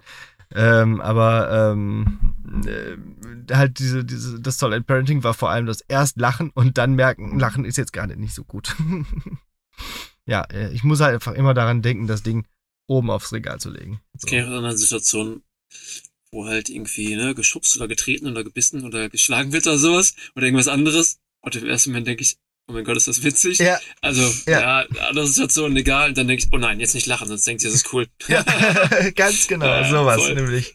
Ja, das passiert auch in letzter Zeit halt immer wieder, weil er halt auch oft solche lustigen Sachen macht, die er eigentlich nicht machen sollte, aber halt trotzdem einfach mega witzig sind. So. Ja, mega witzig. Habt ihr noch was zu ergänzen zu diesem Thema, was wir heute jetzt hier besprochen haben? Jetzt enden wir qua- quasi mehr oder weniger auf einer High Note, aber es könnte ja auch sein, dass äh, in diesem äh, Thema Religion und Religionserziehung es auch noch irgendetwas gibt, was ihr noch äh, ergänzen wollt. Nö, cool, dass du dich darauf eingelassen hast. Finde ich super. genau, danke. ich glaube, ich habe auch alles gesagt. Also nochmal das unterstreichen, was wir eben schon gesagt haben. Redet über eure Haltung dazu. Ja, genau, voll. Das ist das Einzige, was ich am Ende nochmal sagen möchte. Mhm. Genau, weil mir das wichtig ist. Und wenn es die Haltung ist, ich habe nichts mit Religion zu tun, aber ich habe ja trotzdem eine Haltung zu Lebensfragen. So, das Ja. finde ich wichtig. Auch als Vater. Ja. Ja, irgendwie Zeit mit seinem Kind hat und Ja. auch immer Vater sein wird. Auf jeden Fall. Definitiv. Und äh, äh, du hast vorhin noch gesagt, irgendwie von wegen, äh, dass man, dass ja oft die Mütter die Emotionen äh, Das rüberbringen und so, ne? ne? Ja, Ja, ja. genau. Aber ich glaube, auch das ist wichtig für die Väter, dass auch sie lernen, das auch mal zu tun. Voll. Ja. Voll. Hast du noch was zu ergänzen? Nö. Okay. Danke. Dann, äh, ja, finde ich cool, dass wir das auch geschafft haben zu dritt, weil ich fand es irgendwie wichtig, dass wir hier äh, irgendwie in dieser Konstellation halt miteinander sprechen, dass wir halt verschiedene äh, Perspektiven haben. Ich hätte sonst vielleicht ein bisschen, äh, ja, weiß nicht, schwarz-weiß-mäßig gefunden, dass wenn wir beide halt nur geredet hätten, Ja. zum Beispiel, dass, ja, also deswegen finde ich es auch sehr schön, dass äh, Flo auch dabei war, sozusagen als, als Mittelpunkt sozusagen. Und weil wir dein äh, Wohnmobil benutzen konnten. Perfekt. Äh, und äh, dadurch kam, glaube ich, ein, ein sehr fruchtbares und sehr interessantes Gespräch zustande, was auch ziemlich lange geht schon. Deswegen würde ich jetzt sagen, kommen wir mal zur Abmoderation. Das war's nämlich jetzt wieder mit dieser Folge Nicht die Mama. Und jetzt ist natürlich auch mal wieder euer Feedback gefragt. Also ähm, gilt die Gretchenfrage auch nochmal für euch an den Empfangsgeräten. Wie haltet ihr es mit der Religion? Das geht über feedback at nichtdiemama-podcast.de, über Instagram, Facebook und TikTok unter nicht die Mama Podcast, auf X, also Twitter, unter nicht die Mama Pod, wobei ich überlege, da nicht mehr lange zu sein. Und über die Website www.nichtdiemama-podcast.de. Außerdem könnt ihr bei Spotify und Apple Podcasts Sterne vergeben und den Podcast abonnieren. So, und bei Apple kann man sogar eine nette Rezension schreiben und so ähnlich was kann man auch bei Spotify machen. Äh, da stelle ich nämlich auch immer äh, jetzt eine folgenspezifische Frage. Die könnt ihr dann einfach mal beantworten und ähm, die wird natürlich auch in diesem Fall wieder die Frage sein, wie haltet ihr es mit der Religion? Also schaut einfach mal rein. Wenn euch ein Podcast von mir nicht reicht, dann hört auch gerne in Lehrer Sprechtag rein. Da gibt's jeden Donnerstag eine neue Folge. Und ja, das soll es für heute für uns gewesen sein. Danke fürs Zuhören. Danke nochmal, dass ihr dabei wart. Und wir hören uns in zwei Wochen wieder. Nur noch 6047 Tage bis zum 18. Geburtstag. Na dann.